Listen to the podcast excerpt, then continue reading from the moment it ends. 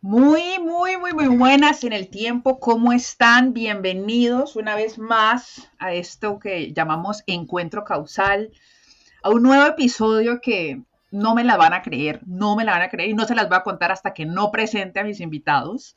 Y obviamente no saludé a Omi, que es quien hace parte también de esta, de esta producción. Así que Omi, ¿cómo estás? Hoy comenzamos distinto. Bien, bien. Hoy, hoy vamos a estar un poquito tropicales, un poquito no, un montón, un montón tropicales, muy latinos, muy con mucho sabor en este, este episodio. Con mucho sabor, con movimientos de cadera, con sonidos de timbal, con algo maravilloso que pues a mí y a ti nos acompaña desde muy chiquitas, que es el tema de la salsa. Muchos pensarán que en Encuentro Causal no estamos hechos para esto, pero sí, mis queridos oyentes, estamos hoy compartiendo con dos personajes panameños ganadores de Grammy, eh, creadores de una orquesta muy conocida en Panamá. Ellos son los hermanos Cruz y su orquesta es la Orquesta Cachamba. Son salseros y hoy estamos aquí con ellos disfrutando de esta presencia y vamos a sacarle todos esos detallitos que no siempre escuchamos de quienes están detrás de bambalinas. Así que buenas tardes, queridos hermanos Cruz, ¿cómo están? Buenas tardes, buenas tardes a todos y muchas gracias por la invitación que nos hacen. Nosotros felices de compartir y bueno, de decir algo, algo más o menos de nuestra vida, el desarrollo, la evolución de nuestra vida y la creación de, la orquesta la, Cachamba de los hermanos Cruz. Qué maravilla. Buenas tardes, buenas tardes. Privilegiados y agradecidos con ustedes, con la invitación, ante todo, por la oportunidad que nos brindan. Sabemos que vamos a pasar un momento súper chévere porque las energías ya están definidas. Así que eh, va a ser un, un, gran, un gran conversatorio como si estuviéramos en la calle, en el barrio de nosotros, en Calle San Miguel, ahí en la cancha de básquet, ahí sentaditos. Jugándonos dominó y tomando unas cervecitas. Y, viendo salsa. ¡Eh! y con ese swing. El barrio sin salsa no es barrio. Bueno, ahí escucharon a Oscar y Rey Cruz, que son los hermanos fundadores de la orquesta La Cachamba. Y yo quiero empezar preguntando por, vamos a empezar tal cual por el principio. ¿Cómo dos hermanos llegan a interesarse por el movimiento de la salsa? ¿Cuándo? ¿A qué edad? ¿Cómo fue? Más o menos el contexto cultural de los años en que empezaron. Cuéntenos un poquito de esa parte. Bueno, eh, nosotros tuvimos, yo creo que, siempre las cosas en la vida te van, lo que, lo que pasa son cosas que, te definen, ¿no? Y nosotros nos definió mucho nacer en un barrio popular como es Calle. San Miguel, Caledonia, en el centro de la ciudad, un barrio que, eh, viene de ese contraste eh, histórico que tenemos, de esa, de esa mezcla de, de negro, indio y europeo y, y todo eso lo que, lo que se dio en la tercera llegada de los africanos a Panamá a través de la construcción del canal, porque tenemos tres entradas, esta fue la tercera. Estos barrios se componen de este, de este componente afro que, que, viene a trabajar a construir el canal y las familias son instaladas en el área de Caledonia, Chorrillo, Urundú, Río Abajo, y se conforman estos barrios. Nosotros nacimos en, en San Miguel Callepe, que es uno de estos barrios, y en los 70, los años 70, con el auge de la llamada Fanny al estar, el auge de la salsa, que era el boom. Oh, qué rico. Que era el, que era el, el, el quehacer diario, el vecino, la forma de caminar, era lo que veías en la televisión poco. Cuando veías a la Fania era como, wow, ¿qué pasó con esta gente? Esta gente, ¿por qué toca así? Y wow, era una locura. Entonces, a través de, esa, de ese componente de ese componente histórico y cultural que tenemos nosotros eh, arraigados en, esta, en esta parte geográfica donde nacemos. Eh, también tenemos el componente de nuestros padres que también vienen de una mm. generación que, que viene escuchando música cubana, que es la base de la salsa. Ya vienen escuchando al Benny Moré, vienen escuchando a, a, Fernando Álvarez. Vienen, yo cuando escucho, a, por ejemplo, yo cuando escucho a, mi cantante preferido de bolero, que es eh, los aretes, Vicentico Valdés. eh, me pongo a llorar cuando escucho a ese tipo. Yo me recuerdo mucho a mis padres, porque ellos se enamoraron con esa música y eso fue lo que nosotros recibimos también de parte de esa, de esa generación también que venía con una, con una, con una, con unos valores y una discografía distinta del área popular. Entonces, cada vez que salías a la esquina, estaba mi tío escuchando música. Abajo, el música, la salsa, que salsa, que salsa. Eso fue lo que recibimos. Entonces, ¿de qué año estamos hablando? Los inicios de nosotros. los 70, ¿no? Sí, los años 70, estamos hablando de los años 70. Toda la década del 70. Toda la, todos los años 70. Vimos, eh, de hecho somos privilegiados también, porque somos la generación, los que estamos aquí, todos los que estamos aquí somos privilegiados porque hemos visto muchos cambios, dos siglos. Eh, el cambio del, del, teléfono este de, de ruedita, ahora un teléfono que no tiene que ir al correo para que la carta llegara en tres meses. Estamos ahora ahí con un email que ¡pum! Total. Entonces estamos privilegiados también en eso. Bueno, también hemos visto cambios, ¿no? Entonces, eh, nosotros venimos de esa, de esa, de esa formación. Eh, además, también es muy importante mencionar la formación musical autóctona de los barrios, eh, con componente del folclore urbano panameño, como es la comparsa y los calixos, que los calixos es la parte que hereda Panamá de los que vinieron de la construcción por medio de las Antillas, ¿no? Con el, con el calixo a la manera panameña, porque el calixo puede estar en Aruba, puede estar en Venezuela, Limón, lo que tú quieras, pero nosotros tenemos un componente único como calixo, como género. ¿no? Y las comparsas, imagínate, las comparsas, los carnavales en Panamá, nosotros, Callepe queda a, a, a, 100 metros de la central donde se hacían los carnavales. yo bajaba y yo estaba, en la, yo estaba en la comparsa. ¿Me explico? Entonces, mi hermano, mi hermano es mayor, mi hermano es mayor y yo veía a mi hermano, yo veía a mi hermano. La primera vez que yo veía a mi hermano con una conga en los calixos. O sea, los calixos aquí, Caro, es una, era una institución de comparsa que era un, era un esplendor. O sea, eran un montón de gente con, la, con unos sombreros con frutas arriba, se vestían de colores, venían un montón de congas y el sonido era algo como venían cantando. Yo tenía como seis años y venía rey con una conga que, se iba cayendo. la conga era más grande que rey. el rey era bien flaco. ahora está cogido y que peluchado, porque era flaquito. Y ahí venía con la conga y que y cayéndose.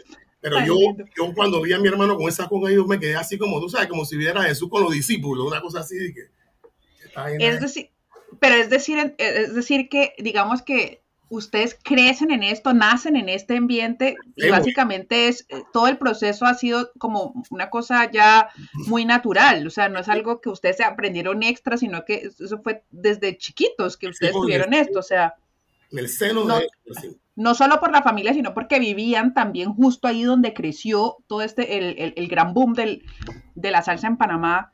O sea, ustedes estaban no solamente en su familia, en su núcleo, sino que su exterior también era solo salsa.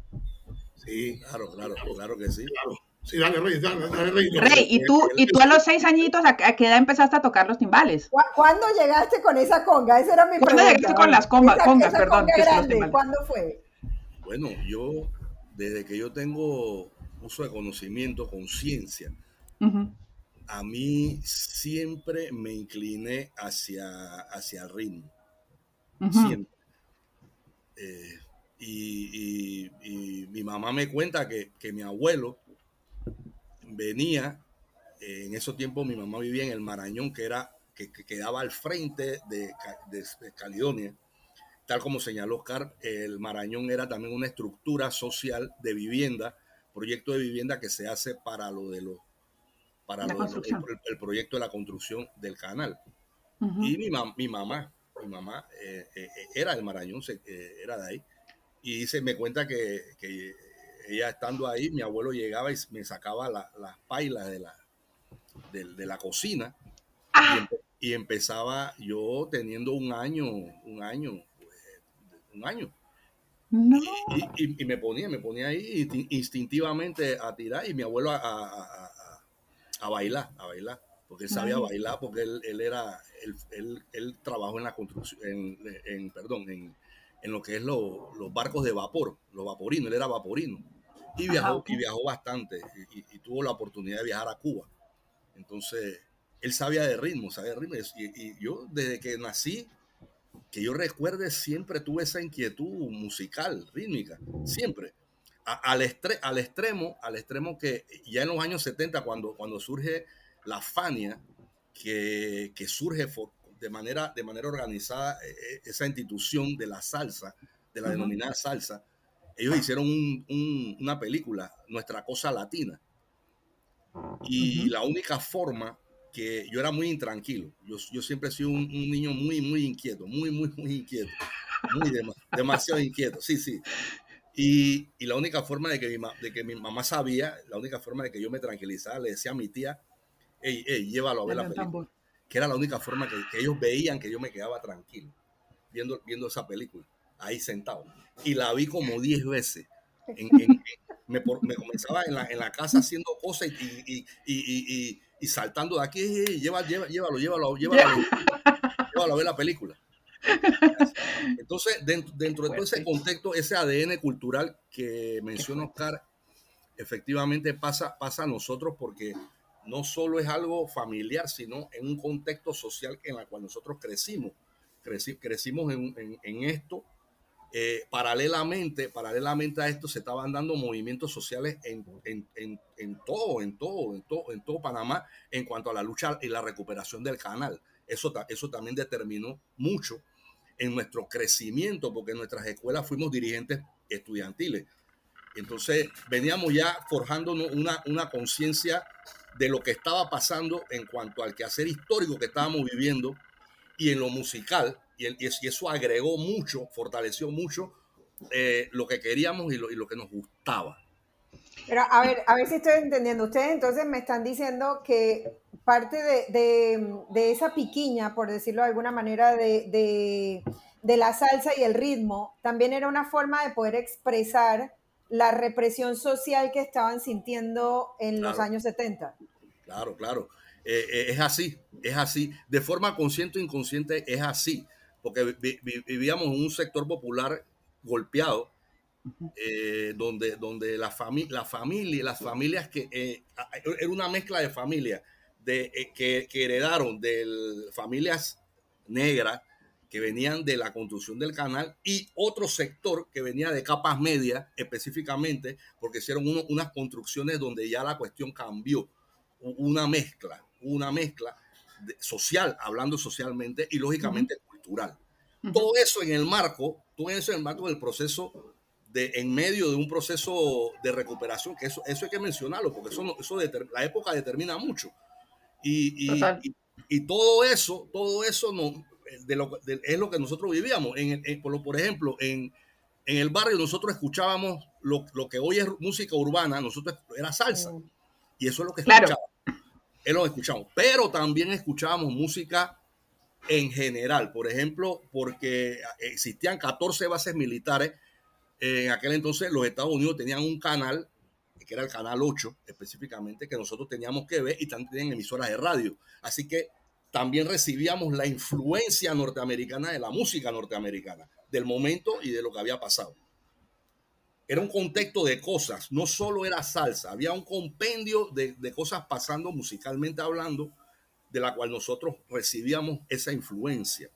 Ustedes estaban recién creciendo, ustedes estaban como justo en la época en que son esponjas y están chupando de todo, a nivel social, a nivel familiar, lo que viene del extranjero, lo que ustedes mismos están produciendo, la querer, querer expresarse también, ¿no? Frente a todo eso que ustedes ven o, que en ese tiempo se vivía, es una expresión también de quiero votar a través del arte un, un mensaje que sea más amoroso, aunque todo lo que esté pasando afuera sea como tan caótico, ¿no? Porque igual todas esas mezclas, si bien nos entregan algo bonito, en su momento tuvo que haber sido caótico hasta que se estableció como un, listo, ya llegamos a un, a un nivel, pero hay un momento de caos, ¿no? Claro, claro. Y, es la música la que permite salir como, como respirar y tomar aire, ¿no? Claro, porque, y, te menciono esto de la música norteamericana, porque surge de esa, de esa, de esa, de esa, de esa contradicción, de esos aspectos de los diferentes polo de contradicción entre la música norteamericana, la música de nosotros, la música salsa, el calixo, todo eso surge lo que se llamó los combos nacionales, que fueron expresiones barriales, donde cada barrio fue surgiendo lo que se denominó los combos, que eran grupos de, músicos no profesionales, sino empíricos, que fueron expresando lo que estaba pasando. Aquí tú veías con la base del calixo, te tocaban con la base del calixo, pero te cantaban en inglés, músicas norteamericanas. Cosas así, las voces. el son. Exactamente. Claro, el son, la comparsa panameña, todo eso. Todo eso confluyó, todo eso confluyó en, nuestra formación y, y, le fue dando carácter y personalidad en lo que después nosotros fuimos o somos, pero a la vez también como un aspecto cultural de, nuestro Panamá, ¿no? nuestro Panamá. Mira, a través del movimiento, quería aportar algo que a través del movimiento estudiantil eh, también tuvimos una estrecha relación musical con la nueva trova cubana, por ejemplo, con Pablo y ah. Silvio. Tuvimos la relación con Víctor Jara de Chile, por ejemplo. ¿Sabes? La relación esa de los golpes y los. Una época brutal. Tuvimos una, una, un, contexto eh, político desde niño. O sea, estaba, yo tenía 12 años cuando entré al Instituto Nacional. Y ya yo era dirigente y ya reitaba en la universidad con la gente de la universidad y de los demás. Y estábamos viviendo momentos y yo fui reprimido. O sea, yo era de que me siguieron a la casa, me, todo todas las cosas bien locas. Pero bueno, eso fue parte de mi formación también y la de Rey, que es muy importante. También la parte musical que tuvimos muy pegado en esos años, aprendiendo la discografía, la nueva trova con los mensajes que hoy todavía siguen siendo eh, canciones muy hermosas. Muy, actuales. Estaban, de hecho, estaban, para toda la vida, son canciones para toda la vida. Sí. Eh, es una época realmente donde los líderes musicales realmente estaban metidos, estaban creando para el, para el movimiento social que estaban experimentando cada uno de los países donde estaban representados, ¿no? Porque es, es, hoy en día no funciona de esa manera, pero en esa época, sí, la, la música era el medio por medio del cual eh, todos podían alzar la voz y decir, somos un pueblo unido o lo que sea, ¿no? Ese impulso, ese impulso eh, revolucionario, pero a través del arte, ¿no? Desde la cultura. Claro. Y son, son letras que hoy en día eh, siguen, siguen tocando corazones y siguen moviendo algunas preguntas internas en, en quienes los escuchan y me parece que crecer con eso sí da un potencial muy grande para lo que hoy conocemos que es la orquesta que ustedes tienen. Es como que es todo un background que tienen ustedes de, experiencia social que sí o sí va a teñir de alguna forma el arte que ustedes hacen, ¿no? La salsa.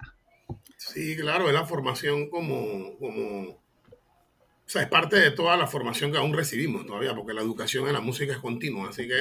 Total. Eh, y yo creo que en, muchos aspectos de la vida la educación es continua, pero, pero es parte, como dice Rey, de hecho estaba hablando Rey cosas, estaba aquí escuchando cosas que se me habían hasta pasado en algún momento, y, que son muy importantes de nuestra formación, ¿no? Y siguiendo con esa línea de la formación, eh, nosotros, eh, a través de, mire, en estos grupos de calizo, yo tocaba calizo, Rey, también. Desde niño, yo tocaba de los 10 años formalmente un grupo de calizo, 10, 11 años. Practicaban en el edificio y ahí me iba a tocar con ellos, me pagaban 10 dolites, que me iba, me escondido, me ponían un sombrero. Y en las comparsas también estuve activa como rey, o sea, yo fui fundador de la Caña Brava, estuve en las comparsas permanentemente, era comparcero. Entonces, la primera experiencia que nosotros también musicalmente, porque todos nacemos, de hecho, algo muy importante, el barrio no te dice, en el caso de nosotros, no te orienta qué tienen que hacer con muchachos con, esta, con, esto, con, con, estos talentos. Claro, no, hay una, no, hay, orientación.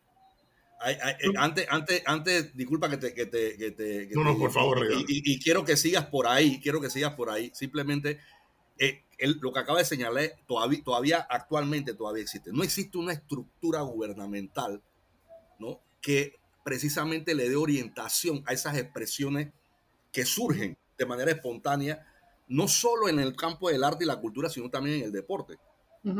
Que, podríamos hacer grandes cambios a través de, del arte y la cultura, promover grandes cambios sociales eh, innegables.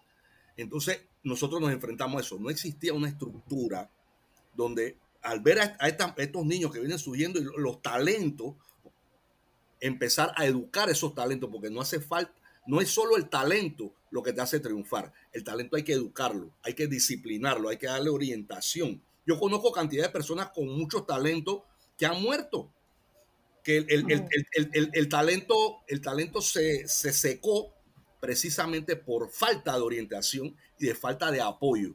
Entonces, por ahí, Oscar, sigue por ahí. Sí, Oscar, espérame, espérame, antes de que sigas, de, porque de pronto tiene que ver con lo que vas a decir, es en qué momento, o sea, ¿quién es esa persona? Listo, ustedes ambos, definitivamente el ritmo, el sabor y la percusión están en el ADN de ustedes, pero entiendo que no es que en casa habían congas, habían, eh, habían eh, tambores, no habían. Ustedes salen al barrio y los encuentran y esos instrumentos se encuentran con ustedes y ustedes ahí empiezan. ¿Quién es ese catalizador? ¿Quién, quién fue? Eh, qué o sea, no tienen necesariamente que darme nombre, sino qué fue ese vecino o, cómo ustedes logran tener ese encuentro con eh, los instrumentos como tal. Eh, así como tú lo estás diciendo, fue orgánico. O sea, nos encontramos con los instrumentos en la práctica de Calizo. Yo jugaba, hice mucho deporte.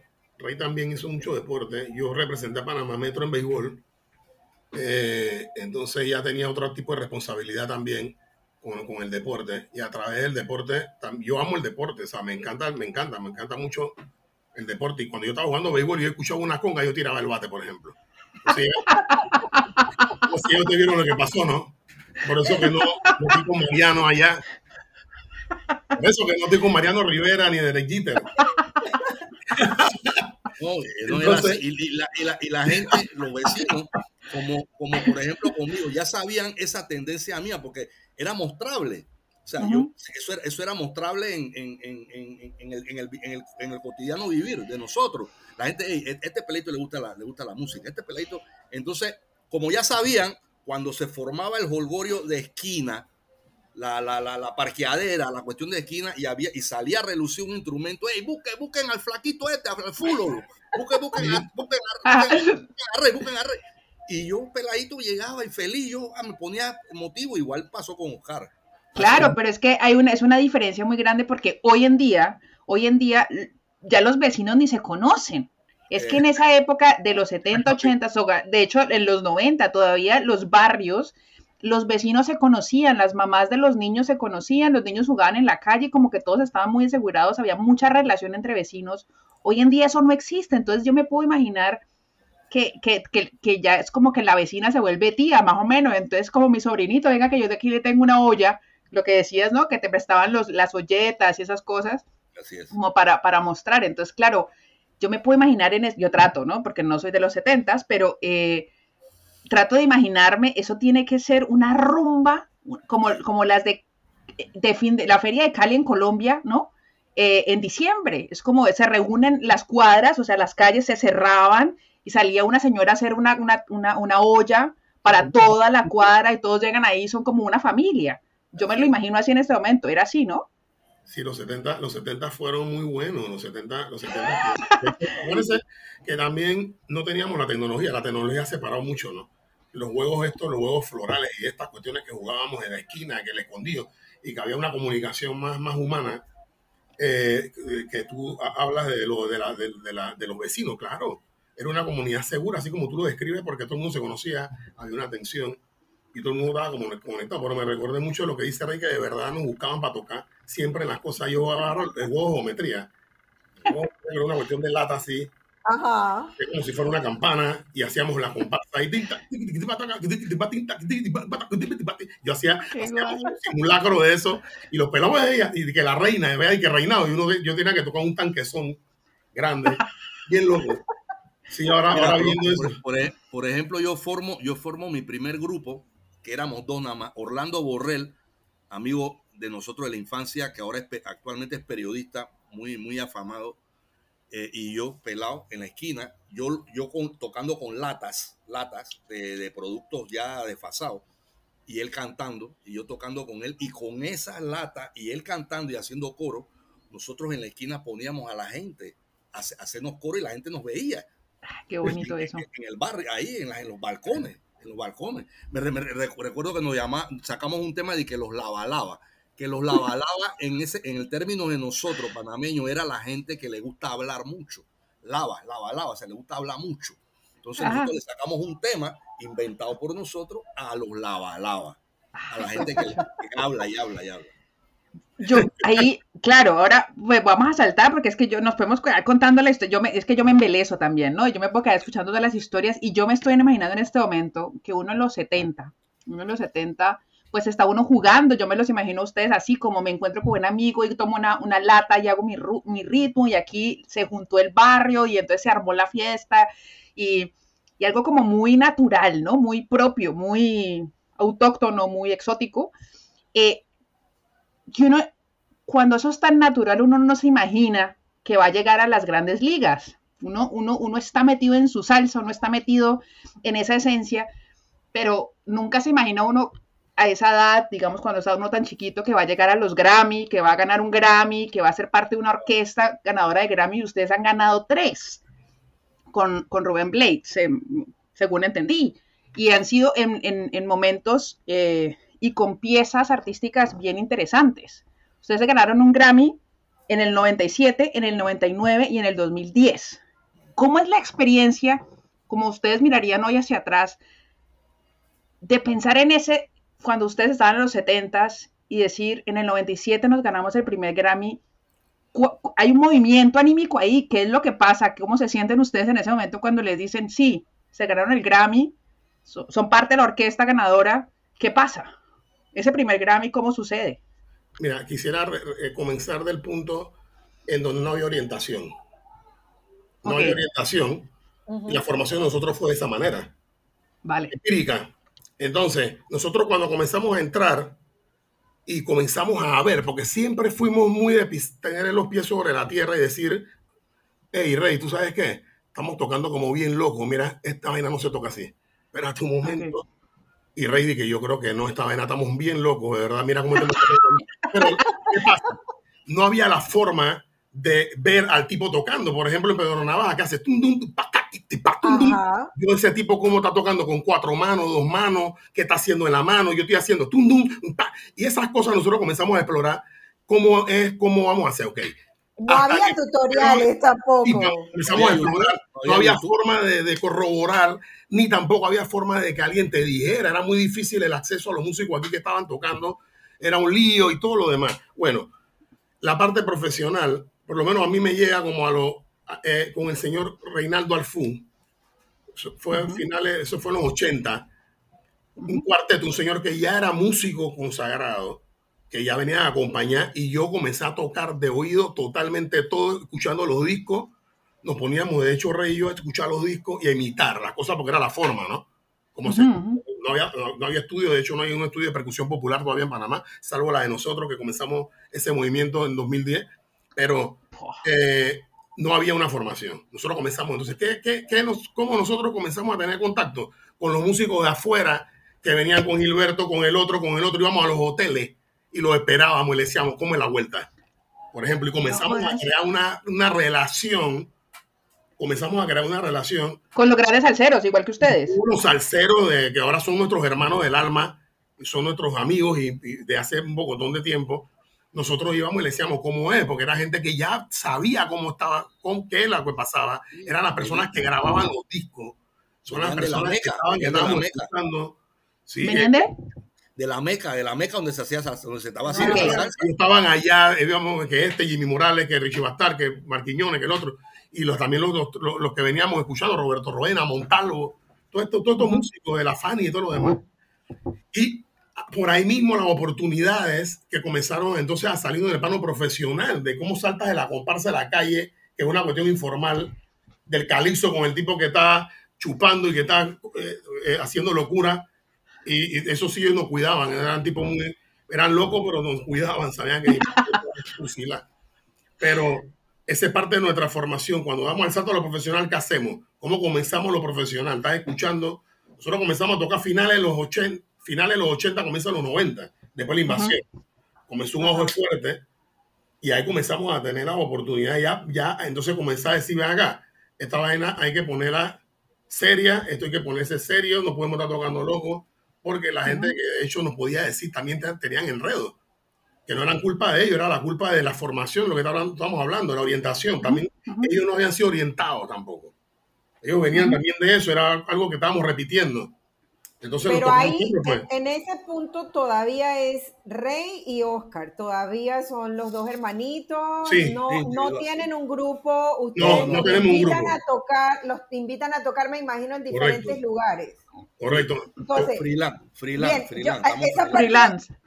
Sí, aunque la han comentado un poquito, es cómo brinca esos muchachos de la comparsa a encontrarse con, yo no sé, un, un Gilberto Santa Rosa que de pronto también andaba dando vueltas por ahí, o sea, se me ocurre un nombre, ustedes me dirán, pero ¿cómo, cómo se acerca a esos hoteles y cómo les prestan atención a esos dos muchachos que andan por ahí tocando latas todavía?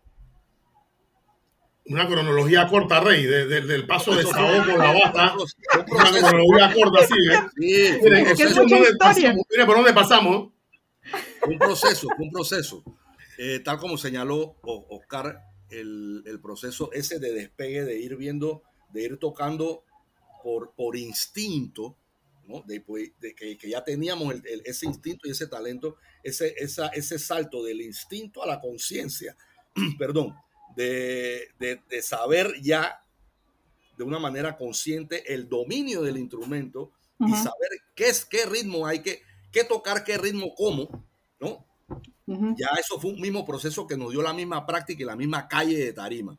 Uh -huh. porque, porque tal como señaló, no, no, fue que entramos a una institución formal para que nos enseñara, no, fue la misma calle, pero en este caso la calle de tarima, la calle, la práctica musical de la calle de tarima, eh, fue lo que nos fue enseñando. Ya nosotros veníamos formados de la calle de los barrios, así que no le teníamos temor a enfrentar lo que sea, porque ya nosotros, ya nosotros en la práctica ya veníamos formados, uh -huh. ¿no? De, de, de, la calle. Entonces, bu buscar, bu buscar, buscar ese, ese espacio, porque tuvimos que hacerlo, porque habían uh -huh. espacio y había gente que no quería, no, que, no, que no, a veces no nos querían dar chance.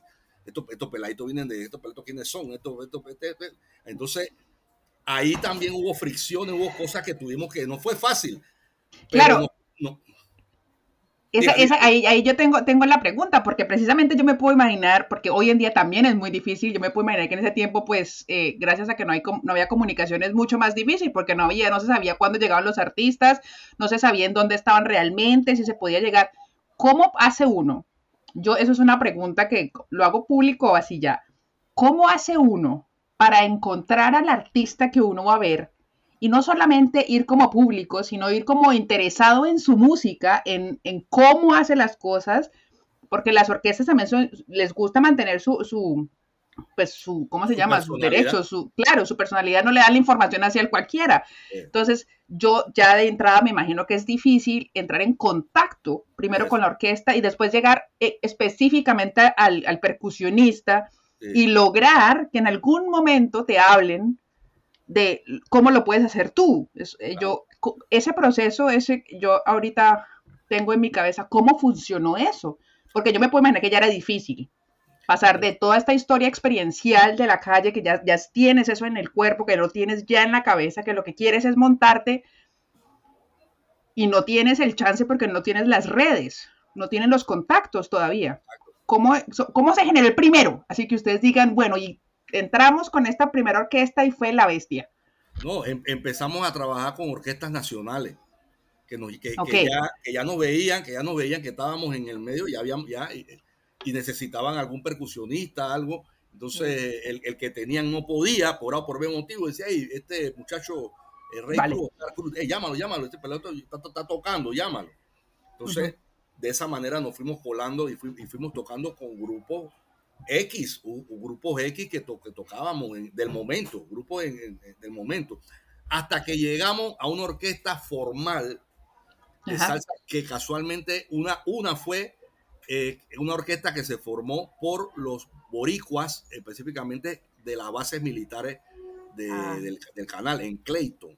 Ellos, como había muchos boricuas, ellos en sus ratos libres hacían muchas hacían contacto acá en Panamá y, y, y, ellos llegaban, ellos llegaban a los lugares donde se tocaba salsa, que había discotecas en ese tiempo, muchas discotecas, muchos, muchos lugares donde se tocaba salsa y así hacían contacto. Entonces se formó una orquesta que se llamó Puerto Rico y por un panameño llamaron a mi hermano. Se salió eh, uno, uno, uno de los que tocaban ahí, lo cambiaron de base, quedó la vacante y hey, vamos a meter un mm. panameño. Oscar entra como, como tumbador, o sea, como, como conguero y seguidamente se prestó la plaza para un bongocero y Oscar me recomendó a mí. Entonces eh, yo entro y ya estamos adentro. Empezamos ya a tocar en una orquesta, a tener la primera experiencia en una orquesta de salsa como tal. Uh -huh. Ya de ahí nos fueron viendo y saltamos a una orquesta panameña que en ese tiempo estaba pegada y la gente estaba surgiendo de lo que era la orquesta Saoko, Ajá. que es donde ya empezamos a, a, a, dar un poquito más de carácter y eso concatenadamente con esto que te señaló Oscar, que íbamos, cuando venía una orquesta de afuera, íbamos a los lobbies, esperábamos a los músicos en los lobbies, percusionistas, nosotros nos presentábamos quiénes eran y le decíamos, la información que nosotros, tú, tú, tocaste en tal, en tal grabación, ¿no? Fíjate que, y entonces ellos al vernos con esa ansiedad y con esa efectividad que lo teníamos, lo teníamos mangado, sabían quiénes, quiénes, este, este, este muchacho cómo sabe dónde yo grabé, coño, tú, tú, tú oíste eso, ellos mismos se admiraban.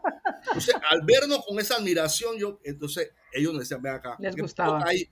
Entonces, no, mira, eso no es así a esto, mira, pon la mano aquí, esto, y ya nosotros nos íbamos con esa información y empezábamos a hacerlo práctico. yo, creo, yo creo, si mi memoria no me, no me engaña, Oscar, que nuestra primera, nuestro primer contacto de, de, acompañamiento internacional con un artista de afuera, porque al sol de hoy nosotros hemos acompañado, yo creo que a todos los que han pasado por... por Qué rico. Todo, todo. Y imagínate, nosotros veíamos a Ismael Miranda, nosotros veíamos a Picón de Rodríguez, nosotros veíamos a todos esos salseros de la época, Celia Cruz, nos acompañó también a Celia, tuvimos la dicha de acompañar. Eh, lo, veíamos peladito, peladito en la fania. Nosotros, ¿qué nosotros nos íbamos a imaginar que después nosotros, nosotros íbamos a ser músicos de ellos? ¿No? Entonces, Willy Colón. No, no, es que no. Mira, adópteme, adópteme, adópteme. Tiene, tiene, el, paseo, el paseo a Panamá ya está, ya está guiado por nosotros. Sí, no. No les aviso cuando ella viene. Yo me, me, tomo semanitas para eso, pero yo ahí, bueno, es que yo, es que yo lo, no logro, o sea, yo no logro dimensionar, o de pronto yo idealizo mucho a los salseros. No, pero es que yo idealizo a los músicos en realidad. Eh, que se me hacen casi como inalcanzables, ¿no? Y entonces los estoy escuchando a ustedes como, como, no, pues sí, entonces yo iba al hotel y entonces nos ven interesados. Me imagino también qué bonito tuvo que haber sido eh, que esos músicos que para ustedes eran como a quienes ustedes admiraban, de un momento a otro les voltearan a decir, pues sí, muchachos, ¿sabes qué? Me ha gustado que estás interesado en mi trabajo, valoras lo que hago y no solamente me preguntas como fan, sino desde el interés por la música en sí mismo. Entonces, yo en este momento, ahorita que estamos aquí grabando, no me puedo imaginar lo que significó grabar con Celia Cruz, por ejemplo. O grabar con, o, tocar, no grabar, pero acompañar a Celia, acompañar a Willy Colón. Eh, Ismael Miranda, a todo, a todo. No, es que yo. Toca Casanova, Tito Allen. Eh, mejor pregúntame a quién no hemos. ¿A quién no? Claro, eso me parece muy loco. Eso, es eh, precisamente eso me parece loquísimo, porque es como hacer el, sueño realidad de muchos niños.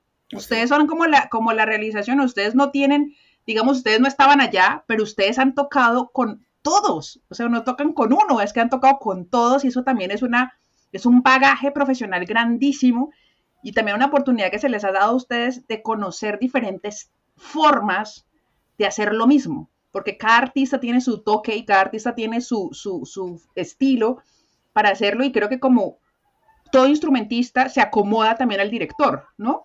Y es como que a, lo que el director quiere, eso te flexibiliza y ustedes tienen, digamos, esa flexibilidad aprendida que hoy, me imagino, aplican también en su propia orquesta. Sí, claro, es parte de nuestra formación completa, todo, todo. O sea, es parte, sí, y por eso que siempre digo que sigue siendo parte de la formación que, que nosotros aún recibimos, porque yo me acuerdo un carnaval que nos castigaron por culpa de Rey, que Rey me dejó tirado en la 5 de mayo un carnaval para él hice para el baile y yo me tuve que venir como a los 6 años de ahí de la, 5 de a la casa. Y cuando llegué a la casa, mi papá, imagínate, yo a los 6 años dije, ¿y cómo está Rey? yo no sé, se me se perdió por y estaba la, o sea, el carnaval era algo que tú, la gente caminaba pegada así. O sea, tú te podías soltar. Entonces, Rey apareció después sudado y que él me estaba buscando, se había ido para el salón a bailar. Bueno, la diferencia de edades, hay que entenderlo. a todo por culpa de él. Y entonces eso fue un lunes de carnaval, nunca se me olvida. Y el martes de carnaval nos castigaron. Entonces yo me puse con los cepillos de cepillo de mi mamá de peinarse al frente del televisor a tocar y me acuerdo que salió Willy Colón en el video con Rubén Blake y, Cheo. Y yo decía, wow, y, este, este Willy Colón haciendo locura. Y yo decía, este tipo, ¿qué le pasa? Yo casi rompo el espejo, yo creo. Bueno, viendo eso, lo que está hablando Rey, que cuando la que acompañamos a Willy, y no solo eso, sino ahora, más adelante que hablemos de eso, que, que, que, es parte del desarrollo de la orquesta, que vamos al Día Nacional de la Salsa, primera vez una orquesta panameña invitada a Orlando, al primero de mayo, que es homenaje a Willy Colón, el Día Nacional este año. Antes de 50 personas ahí se toca. Entonces se, le va a hacer el homenaje a Willy, al malote, y yo, yo ese, eso lo recreo.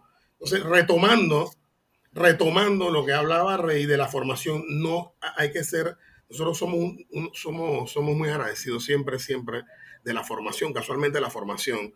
Y, en una de las orquestas, en uno de los grupos que nosotros tenemos más agradecimiento, donde yo creo que tenemos la mayor formación de nosotros, que, estamos, que amamos los tambores, que nos gusta la música afrocubana, que nos gustan los batajes, que nos gusta la, que nos gusta la rumba, somos rumberos, nosotros somos rumberos y se lo debemos a, un grupo de, señores, de maestros Mane Nieto y Máximo Rodríguez, que fueron dos íconos eh, panameños, músicos increíbles, que, nos ayudaron mucho y nos, hicieron parte de su grupo por muchos años, por un montón de años. Y aprendimos un montón. Y el otro fue el maestro Rafael Abasta, una orquesta increíble y un maestro increíble que le hacía arreglos a Jaime Rivera y Oscar Delón, que vivió en Panamá, un dominicano que vivió en Panamá muchos años. Él vive aún todavía. Con ellos nosotros acompañamos entonces a nuestros héroes panameños, que fue Marta Estela Paredes, por ejemplo, a, ¿cómo se llamaba Rey? El, David Watt. David, Watt. Todos estos héroes panameños. O sea, y todos estos señores nos decían consejos y nos hablaban, porque ellos venían de la parte cubana de lo tradicional. ¿Sabes? Ellos venían de esa parte y ellos, ellos murieron defendiendo esa parte. Y nosotros tuvimos esa formación que estos muchachos los muchachos de ahora no tienen esa parte de la raíz, por ejemplo, de, escuchar quien te diga, toca un chachachá, toca un danzón, toca un son, tener, la, tener esa, esa, esa, esa, experiencia de haber hecho eso. Entonces, cuando Rey habla de la primera experiencia de acompañamiento con Saoko, por ejemplo, está hablando del año 92, 93, en ese momento se está preparando y se está considerando en Panamá también un proyecto de músicos que vienen a poner, no quiero decir a poner orden, pero sí creo que ese, ese era el propósito, pero no de la mala manera, sino hacer un aporte y decir, vamos a agarrar por aquí, hay que poner orden, está pasando esto en todos lados menos aquí, espérate. Entonces, ese salto de la Orquesta Puerto Rico de la zona, la Orquesta Saoco de Noel Rodríguez, ahí tuvimos el primer contacto, por ejemplo, alternábamos con, con Tito Nieves, la primera vez que Víctor Manuel sale de Puerto Rico en el 94.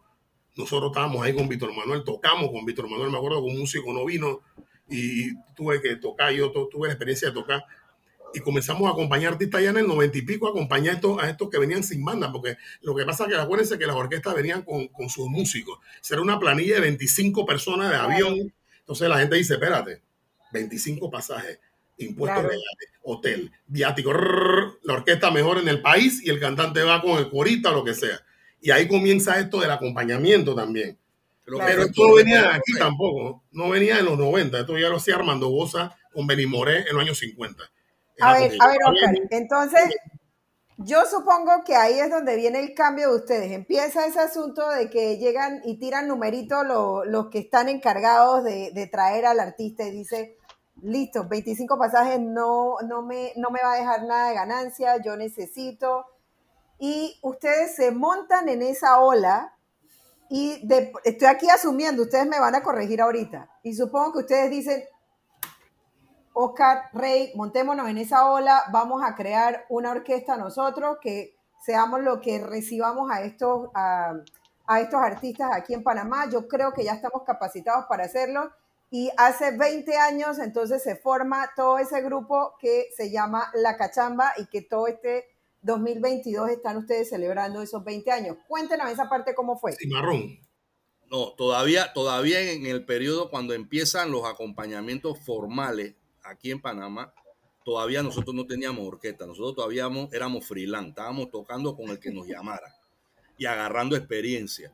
Y ahí es donde entra la orquesta Cimarrón, que fue un grupo de músicos que estudiaron afuera, tuvieron la oportunidad de estudiar afuera como eh, música y cuando llegan a Panamá se encuentran con la realidad actual de ese momento, de los años 90, ¿no? Los años 90 entrando, con, incluso con, con, la denominada salsa sensual. Ya la salsa dura, la salsa clásica, ya estaba dando sus últimos vestigios. Entonces se encuentra con una nueva realidad musical a nivel de la salsa, del rubro de la salsa, que, que viene entrando muy fuerte, la, la, denominada salsa sensual o erótica, como se le, como se le denominaba, romántica. verdad. Romántica. Exactamente. Entonces, este grupo de músicos que le estoy hablando, pues se reúne y como ya nosotros estábamos con, ya estábamos en el argot, ya la gente escuchaba a los hermanos, los hermanos Cruz, Rey, Oscar, ya, ya nuestro nombre sonaba. Entonces llegamos y nos convocaron a, ese primer intento de orquesta eh, y nosotros fuimos parte de, ese proyecto. También eso nos hizo paralelamente entrar en el mercado de las grabaciones, de grabar. Me refiero a grabar jingle, grabar a nivel de lo que había, producciones musicales que, en ese tiempo surgían, con, a nivel de percusión, que en ese tiempo estaba pues una disquera, era la disquera Kiwi Record, que estaba paralelamente, el dueño era eh, eh, dueño del estudio Origen. Entonces nosotros entramos, nosotros entramos paralelamente a esta cuestión que le estoy diciendo del acompañamiento y de tocar como un, como un nuevo proyecto musical, que es la Orquesta Cimarrón, a las grabaciones. El, la Orquesta Cimarrón se fue dando, se fue, se fue abriendo y se fue vendiendo.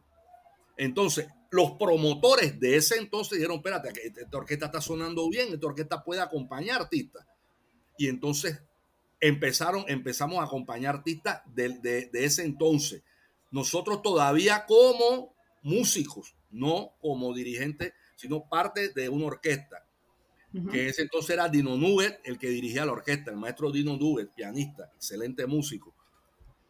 Y empezamos a agarrar, eso sí, agarramos experiencia, acompañamos uh, cantidad en, ese periodo. Y es ahí donde Rubén viene con el proyecto La Rosa de los Vientos, que ya había anunciado que él quería hacer algo en Panamá con músicos panameños. Que el proyecto fuera un proyecto nacional, compositores, músicos, arreglistas, arte gráfico, fotografía, estudio de grabaciones, todo fuera panameño. Y por cierto, es uno de mis discos favoritos ese de, Rubén es uno de mis discos favoritos. Exacto, ese era el concepto que, tenía el maestro Rubén en cuanto a la Rosa de los Vientos. No era simplemente músicos panameños, era, era, era, global. todo. Era un todo, era un todo. Entonces, no, como nosotros estábamos en el estudio de grabaciones, eh, él, llegaba a ese estudio, que era en ese entonces el que estaba llevando el lead a nivel de, de estudio de la época él llegaba e, a, ese estudio que de paso era amigo del dueño. Y entonces nosotros estábamos grabando, ya habíamos grabado un proyecto de salsa con el maestro Roberto Delgado, que es el que hoy acompaña a Rubén en, en todas las presentaciones. Habíamos grabado un proyecto de salsa y él, le dice, oye, escúchate esto. Cuando Rubén escucha, escucha eso, hey, eso suena bien. Eso, eso, eso, ¿de dónde, de, qué país es eso? ¿Quién, quiénes grabaron? No, no, no, no. Esos son estos pelados orquestas. Chimarro, estos pelados que tú ves aquí, esto que eh, Rey, Oscar, Dino, Roberto, eh, todo.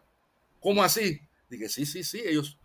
Él había hecho una convocatoria donde las personas presentaran sus currículos, pero él, todavía tenía su, su, recelo de, de, quién iba a grabar, porque él no, él no tenía conocimiento quién sabía grabar salsa, que no es lo mismo grabar que tocar en vivo.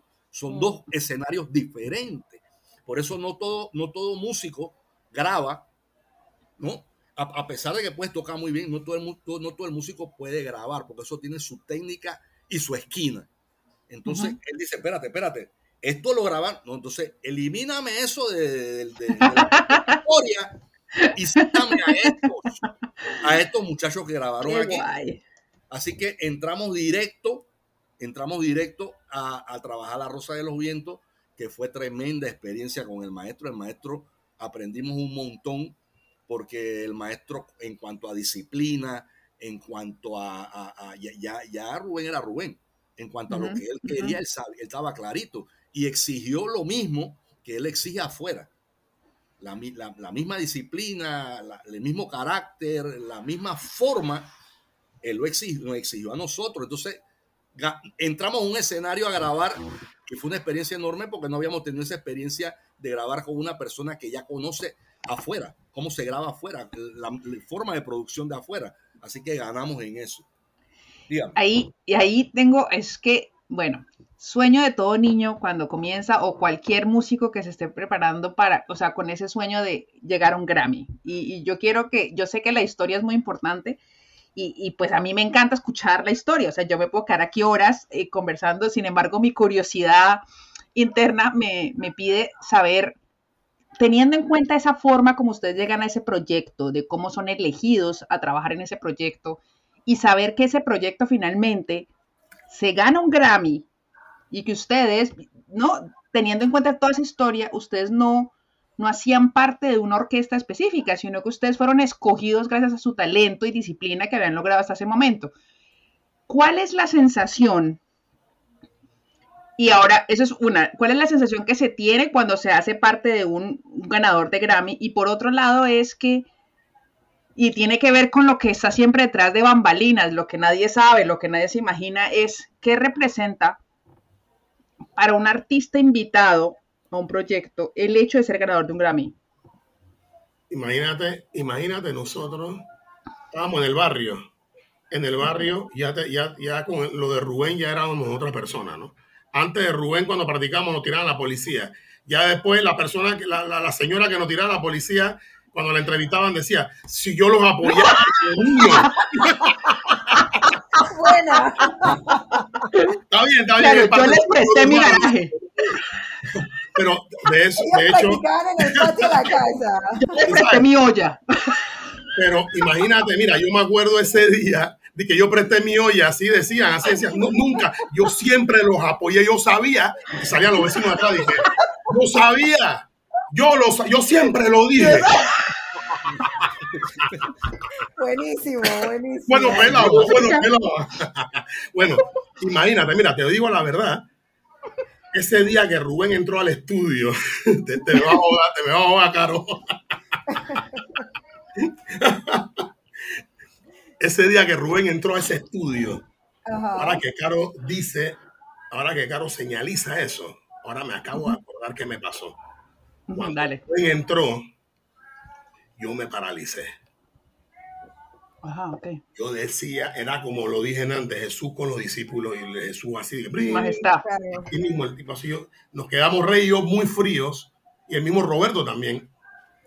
Eh, ya Roberto lo conocía porque había acompañado, lo había acompañado en un concierto en lo de Papagoro, pero no tenía la relación, igual quedamos fríos. Muchachos, ¿cómo están? Sí, que Rubén se me vino, en ese preciso momento cuando él entra, me vino cuando estaba tocando, que, me, eh, que, me, castigaron el martes, que estaba tocando, que lo estaba viendo en la televisión, ahora lo estaba al frente. Es que eso tiene que ser increíble. Una locura. Cuando el tipo dijo, no quiero, quiero a los músicos de ese disco, lo que pasa es que él estaba incrédulo y es lógico, porque pasa, nosotros tenemos un componente cultural que nosotros a veces no queremos lo que hacemos. Entonces, él vive fuera de Panamá, él lo entiende mejor. Entonces, él sabía por dónde venía, que era una cuestión cultural, hasta, hasta, hasta psicosocial. Era un componente que estaba metido aquí, entonces él sabía. Así que él dice, le dice a Sergio, ¿quiénes grabaron ahí? Y Sergio dice, Roberto el bajo hizo el arreglo y los hermanos Cruz la percusión. ¿Ustedes grabaron? Sí. Roberto, ¿tú tocaste? ¿Ustedes grabaron eso aquí? Sí. Eh, ¿y, dónde grabaron el bra? Aquí. ¿Y quién mezcló? Y que yo. Y el man estaba haciendo preguntas así como diciendo, guau, está en... O sea, él dijo, cuando terminó, dijo, yo quiero a los músicos que grabaron aquí que graben para Rosa los Vientos. Si no siento... él, se, bajó, se, les bajó del, del, pedestal él mismo no voy a decir hacer qué, pero yo tuve que ir para el baño. Yo tuve que ir para el baño porque yo, o sea, cuando él dijo que los músicos aquí van a grabar. No, y además adivina qué pasó. Porque Rubén es un tipo que, que, que, suelta las cosas así. Adivina ese día qué pasó. No, no, tipo, no, no, miren lo que pasó. Mi rey me va a corroborar. Escuchen esto. El tipo dice, Sergio, tenemos el concierto de la Fundación Anolan Díaz de la mamá del cáncer, que la cuestión es la fundación de su mamá, tenemos un concierto, creo que en 20 días, en Yo no sé aún, así que tienen que prepararlo mucho también para los ensayos y vamos a comenzar a grabar así. Ustedes salieron de ahí. Roberto se quedó. No, eso fue así. Eso fue Ustedes salieron de ahí con concierto y con álbum en la, bajo el brazo, se puede decir, listo ya para, para darle. fue así, bueno, ya después grabamos, gracias a Dios, miren, nos fuimos, a, nos fuimos de gira a Puerto Rico, ganamos el Grammy estando en Puerto Rico, Rubén venía de Japón, ese disco fue increíble, hicimos ir a Estados Unidos. Es hermoso. muy bonito. Para, para, o sea, fue muy, la experiencia con el maestro fue una de las experiencias más grandes que yo he tenido, igual mi hermano, y estamos sumamente agradecidos con él por esa oportunidad que él nos brindó, porque fue una experiencia de vida, una experiencia de vida. Muy bien, ahí, no, no, ahí, se ganaron el Grammy. Yo sigo con mi Grammy, yo estoy hoy pegada al Grammy, porque yo esa es una pregunta que tengo muy morbosa. ¿Qué pasa? ¿Qué pasa en el momento en que dicen el Grammy es para y ustedes salen, o sea, todo el proyecto sale como ganador? ¿Cuál es la experiencia? ¿Pueden ustedes describir ese momento? Feliz. Oscar. Feliz. Rey, rey, rey, sí, rey, rey, rey que lo Uno brinca, uno salta, uno llora, uno, uno, se amarra la panza, uno se agarra la cabeza. ¿Qué hace uno en ese momento? No, nosotros, nosotros estábamos en Puerto Rico en ese, en ese momento. Estábamos en Puerto Rico que acabamos de llegar y preparándonos para el concierto que teníamos al día siguiente.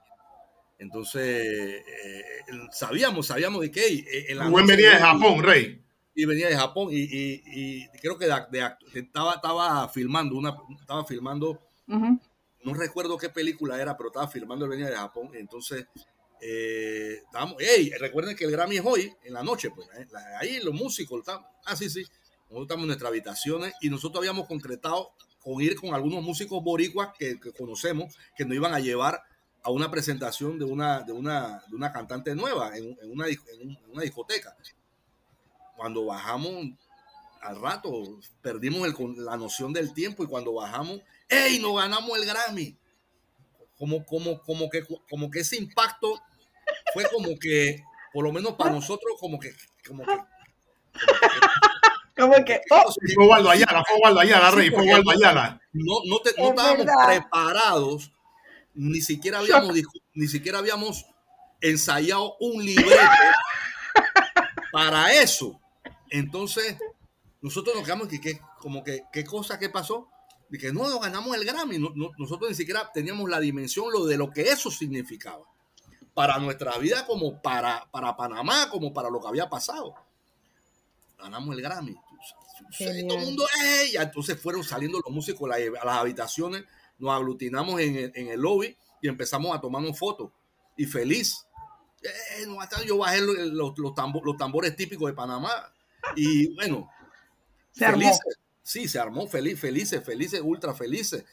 Y bueno, ¿y ahora qué, no? ¿Ahora qué? Ahora con mayor responsabilidad tenemos el concierto, nos ganamos el Grammy con el, con, el disco con el que vamos a tocar mañana. Imagínate, una, una doble responsabilidad se nos montó encima.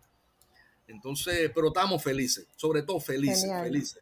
Y ahí otra pregunta, porque ustedes son ganadores de tres, o sea, ese fue el primero. Después llega un tercero, que es en el 99, un segundo, perdón, y un tercero en el 2010. Mm. Entonces, yo, la pregunta es muy concreta y es, la sensación del primero, yo me imagino que no es la misma del segundo, y mucho menos la del tercero. Y me imagino que lo que se desarrolla después de cada ganar, de cada uno de esos, de esos galardones, eh, genera algo distinto. ¿Pueden decirme algún, alguna diferencia que ustedes hayan notado en ese cambio del primero, el segundo y el tercero? Es que son tres Grammys, güey. Son tres. en el caso de los Grammys, para mí personalmente, el primero es el primero. O sea, la experiencia del primero, lo que pasa es que estábamos en una situación especial también. Estábamos en una situación de colectividad, estaba el equipo, estaba el grupo que había grabado, todos estábamos juntos. Entonces lo celebramos juntos y fue algo como inolvidable. En el momento estábamos en otro país, estábamos en la, en la isla del encanto, que de verdad encanta y estábamos en un sitio bien, estábamos bien recibidos, estábamos muy bien y estábamos con el maestro de maestros, o sea, entonces fue como inolvidable. Y al otro, eh, de hecho, eh, eh, el segundo Grammy, los únicos panameños que, graban, porque él lo grabó con los ticos después. Rubén después de ese disco se fue a grabar a Costa Rica y los únicos dos panameños que participamos fuimos mi hermano y yo. Entonces, en el tercero, también los únicos dos panameños somos mi hermano y yo. Él hace el proyecto como... Entonces, era otra, es otra, otro tipo de, de emoción, ¿no? claro, el primero tiene más nacionalismo también, esa sensación de que todos eran parameños y que todos estaban juntos en el momento y que claro, representa, tiene una representación de país distinto a, a, los otros dos, según entiendo.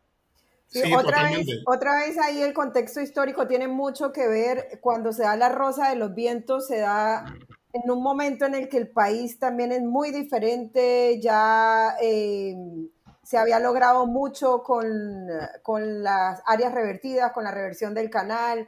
Em, la parte de, de, la dictadura también estaba pasando. Estoy como tratando de contextualizar, ¿no? Entonces, todas esas luchas que ustedes habían tenido en los 70 ya estaban teniendo todos los frutos eh, para ese entonces. Entonces, también ustedes estaban mucho más maduros. O sea, ahí la cosa es, son otro rey y otro Oscar en ese momento ya más consolidados, maduros, eh, que saben disfrutar un poco más del éxito que les llegó, ¿no? Así es, más, más, más, maduro y, ya con un poco más experiencia de, lo que queríamos. Es ahí donde, donde ya después, incluso tuvimos, tuvimos el honor eh, y tuvimos la gran oportunidad que nos dieron de cuando se da la reversión del canal formalmente, que fue el 31 de diciembre de 1999, eh, tocamos con Rubén el concierto de, de, esa, de esa reversión. Inolvidable concierto para no, cualquier panameño. Me imagino. Sí, sí, El 12, el a, las 12 del día, a, las 12 del día de, no, y tocar eso, además con el maestro ahí, es como en la situación, el maestro, eh, cumplir el sueño del niño que aprendió en la calle, es como todo, todo se juntaba, era el motivo por medio, o sea, el motivo por el que tocaban ese día, es una cosa muy loca, o sea, realmente una impresión al recuerdo y al cuerpo físico, creo yo también, que después de haber tocado eso, como que uno, yo me puedo imaginar como una burbuja de sensación, donde uno no se cree en dónde está, ni dónde, ni, qué está pasando realmente, y como que dura como unos días para medio entender en dónde está uno parado en ese momento, ¿no? Pero la alegría tiene que ser enorme. A mí, a mí en lo personal, mientras tocaba, a mí se me salieron las lágrimas, sobre todo, sobre todo en el momento cuando, cuando Rubén dijo, hey, muchachos, vamos a tocar eh, los temas alusivos del 9 de, lo, lo, que, lo, que, lo, que él ha escrito, lo que había escrito en cuanto al contexto, del concepto de lo que es la patria, que fue Pueblo, eh, Pueblo, 9 eh, de enero, 9 de enero, una, una, canción de la composición de Rubén. No, no la, no, él no la, no la cantó, la cantó el, Bush y su nuevo sonido de aquí de Panamá. Eh, Pueblo, Pueblo, que lo, lo hizo en el, con Willy Colón. Ese, ¿Qué más? 20 eh, de diciembre. Tiburón, tiburón, no, tiburón, tiburón, el tema tiburón de él, compositor y cantor por él, tiburón. 20 de diciembre y cerramos con Patria. O sea, todo eso lo hicimos en tambor. En el momento que estábamos tocando, que era puro tambor, tambor y, voz. Tambor y, o sea, éramos nosotros Es, esa parte, sobre todo, fue algo muy emotivo. Esa, esa parte fue algo con una gran carga emocional. Eso, con una gran carga emocional. Qué belleza, qué belleza, qué belleza. No, qué belleza, qué belleza, porque no, uno sin palabras, como que, ay, qué rico. No, uniendo eso. dime, dime, Oscar, dime. No, no, uniendo eso a lo que estaba hablando, y de hecho lo que delante tú estabas comentando, mí también. todavía seguimos en la parte de la formación. Y, y nosotros estamos ya, tenemos ya en mente, o ya hacía, teníamos un grupo que hacíamos Rey y yo, aparte ya como líderes, que sin nombre. ¿Por qué? Que venía como de la estructura de Maneniento con Máximo Rodríguez, de música cubana. Era un grupo, un sectetito que hacíamos con son, danzón. ¿Y qué pasa? Que hubo un grupo, la gente nos contrataba. En el grupo cubano, éramos Rey y yo, que armábamos el grupo, y lo teníamos ahí, y tocábamos con Roberto, tocábamos con símbolo otro, y teníamos ese grupo. De ahí ya comienza la parte de cachamba. Entonces, entonces ya en el 2000, mire, de hecho en el 2000, en el 2001, 2002, una transición, había una recesión en Panamá, una recesión en ese tiempo. La cuestión es que los orquestas no comenzaron a tocar, había meses que no se tocaban, o sea, no toca en diciembre para un músico, es que no, es que la cosa está bien loca, es el mes que más se toca. Y en ese año no hubo toques en diciembre. Y nosotros veíamos hey, que, que, que, la gente de la orquesta estaba muy cómoda, que no buscaban toques, entonces nosotros decidimos, Rey, yo, ¿tú sabes qué? Vamos a comenzar a buscar con el grupo este de son cubanos que tenemos, vamos a buscar sitios chicos que, que requieran un, un, sexteto, pues. Y así comenzamos a, a, buscar toques como cachamba todavía sin nombre. Ahí comienza la cachamba. mi hermano Chispa Lawson, Germán Chispa Lawson, bajita, y yo. los tres. Los tres comenzamos a buscar todo, que íbamos en las noches por ahí. Esto ya nos conocían, ya teníamos una trayectoria rey y yo en el 2002.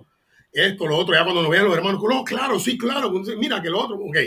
Qué, coincidencia que, que, que, en ese momento estaba abriendo un bar nuevo en calle 42 Bellavista. Había, tenía como una semana, dos semanas de que habían abierto. Entonces, un amigo de nosotros nos recomendó. Fue como un lunes. Y nosotros fuimos el lunes, nos estaba esperando. ¡Hey, los hermanos Cruz de la Rosa lo viendo! Claro que los otros, ¿cómo no? Espérate, yo, yo quiero que comiencen el viernes. Era lunes. El viernes. Nosotros vamos, vamos para adelante. Bueno, miren, no le voy a echar cuento tan largo de esa parte porque es el inicio de Cachambas en el bar Guaguanco. Ese es algo histórico, que la gente que sabe, sabe que ese es un bar, ese un, ahí nosotros nos, nos formamos como Cachamba, con toda esta formación que te hemos hablado hasta ahora. Comenzó Cachamba, la formación entonces de Cachamba. De, de los hermanos Cruz para Cachamba. inicia con este secteto. Entonces, comenzamos los viernes y la cuestión en ese lugarcito se puso tan buena que terminamos tocando de miércoles a sábado. ¡Qué rico! Fue un a bailar. Y entonces ahí entonces ya comienza, tenemos que poner nombre, ya tenemos que darle formalidad, ya tenemos entonces que crear una estructura, entonces ya comenzamos como Cachama en ese preciso momento, después de esta acumulación de fuerza, para entonces comenzar a acumular una nueva experiencia de fuerza, que todavía seguimos acumulándola con la orquesta, porque tener una orquesta eh, eh, es una responsabilidad de toda la vida, mientras la tengas y la mantengas. Tiene que tener esa, ese brío siempre. Entonces, comienza Cachamba y comienza la historia de Cachamba en ese momento, entonces.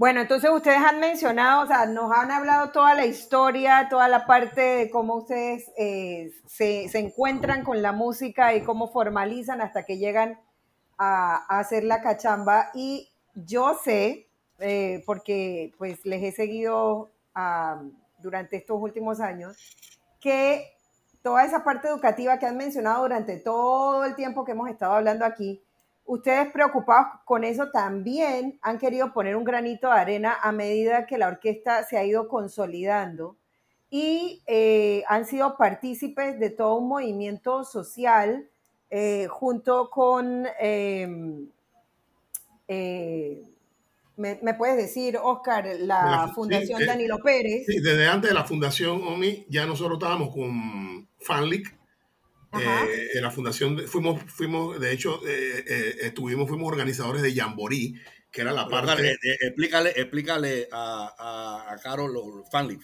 lo, que significa. Sí, Fanlic es, la fundación de los niños con leucemia y cáncer, que, mm, que, en los años 90 comienza con un proyecto que se llama Jamboree Juventud, que aglutinaba en las islas de Atlapa por, por cinco días actividades para la juventud. Y eso era una locura. Pero dentro de las actividades ella y el esposo en ese entonces, que era, que era un gestor cultural muy renombrado, aquí está Toledesma, eh, siempre tuvo la visión de meter y, traer artistas de afuera para que vinieran a dar clínicas musicales a los músicos panameños.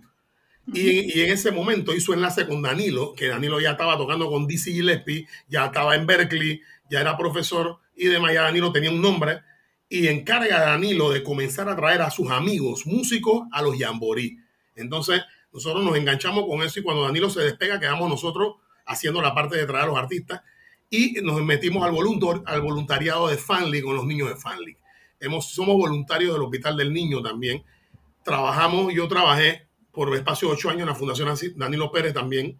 Nosotros tenemos, estamos, ya creamos nuestro propio proyecto social también, Rey y yo, que también teníamos maquineado hace muchos años. Y siempre hemos estado vinculados a la parte social, siempre. háblanos de ese, Háblanos específicamente ahora de ese proyecto que como Cachamba ustedes están haciendo, porque antes estaban como con la Fundación Danilo Pérez que se encarga de, a ver, a ver si explico un poquito el contexto para la gente que nos escucha, porque también nos escucha gente fuera de Panamá. Es, eh, es la Fundación Danilo Pérez se encarga de em, llevar a los barrios populares música y que los pelados tengan la oportunidad de tener ese contacto con instrumentos musicales y que aprendan a tocar, a leer y a desarrollar la parte musical. Entonces, ustedes ahora, una iniciativa muy parecida la están haciendo ahora ustedes como Cachamba. coméntanos de ese, em, de ese proyecto en específico, qué están haciendo, hacia dónde van y cómo eso, que ese granito de arena que ustedes quieren hacer para las nuevas generaciones continúen con ese sabor latino que, que toda la vida nos ha caracterizado, donde alguien nos, mm, o sea, alguien dice tú eres latina y se imagina de una vez una escena de salsa, ¿me explico? O sea, latino igual salsa. Entonces, ustedes están como dando ese granito de arena para que eso no muera, eh, porque ahora pues hay mucha influencia de toda esta parte de música urbana, que no la estoy satanizando, pero es diferente. Entonces, ustedes, ¿cuál es ese granito de arena que están dando ahora para que esa identidad latina continúe? Bueno, básicamente nosotros lo hemos hecho desde, que estábamos, desde que te estoy hablando de la formación, siempre lo hicimos y nuestra población era, eh, eh, siempre ha sido la más fuerte, eh, jóvenes en riesgo social, niños y jóvenes en riesgo social, en cuestiones de pandilla y demás, ¿no? Que hacía lo fuerte. Y nosotros estamos enmarcados a, ese, a, ese, a, ese, a, esa población pero ya viéndolo de, de, dentro de un contexto más, más amplio, con la experiencia que, que, que, tuve en fundación, nosotros, Rey y yo, siempre tuvimos la idea también de tener nuestra fundación con nuestros parámetros, nuestras ideas y nuestra formación, ponerla en evidencia. Eh, trabajar, por ejemplo, a nosotros, uno, uno de, los, de, los, problemas que tenemos con los muchachos, por ejemplo, rápido, es la, la, parte de la educación. ¿Qué pasó en la casa? La mamá no te graduó y tu abuela tampoco, y el primo tampoco, y el tío tampoco. Entonces, es una, es una secuencia de eso. Entonces, a través de, los organismos podemos crear de que la mamá, por medio de módulos, le dé el ejemplo para que el pelado vea el ejemplo que la señora lo hizo a los 70, no importa, pero lo hizo, y que la mamá lo hizo. Y a través de eso nosotros podemos canalizar. O sea, tenemos varios proyectos ya a través de esa parte, no solamente música, sino las, las artes en su esplendor, tanto la danza, el teatro, las artes plásticas, unirlas y la música, y hacer proyectos con esa fortaleza, no solo la música. Entonces ya, ya lo de nosotros es otra cosa. Y nosotros somos voluntarios del Hospital del Niño, nosotros nos aman en el hospital, nosotros siempre vamos, hacemos tres, cuatro conciertos en el Hospital del Niño por año, no hemos podido entrar con la pandemia, no podemos entrar, no podemos todavía, todavía está muy fuerte, pero sí se, ahora estamos retomando poco a poco esa parte de lo social que siempre va ligado a la orquesta La Cachamba, siempre va a estar ligado, porque nosotros venimos de ese contexto y sabemos cómo se mueve ese contexto y cómo es, y las necesidades que aún, como dijo Rey, todavía el muchacho del barrio no, no hay un, no hay un no hay, una, no hay un, vehículo que lo pueda agarrar y enrutar cuando tiene un talento, tanto en el deporte, tanto en el arte, tanto en la ciencia, tanto en lo que sea.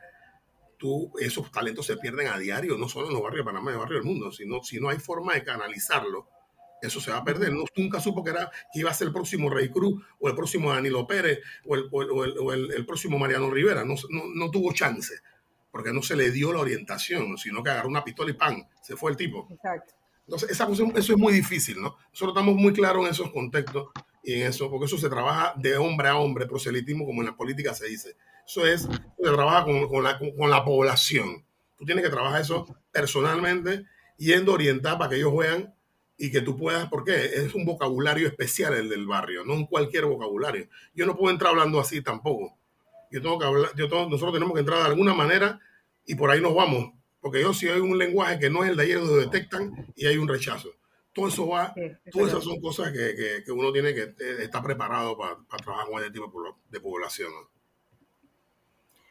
bueno, y, y, hablando ya de cachamba, yo tengo que hablar de, de, mis propios gustos porque aquí me voy a, me voy a Se le sale el Panamá. Ya que los tengo a los dos aquí, yo quiero decirles que mi canción favorita es Se me sube a la cabeza. Sé que no es la más popular, pero es la que a mí más me gusta.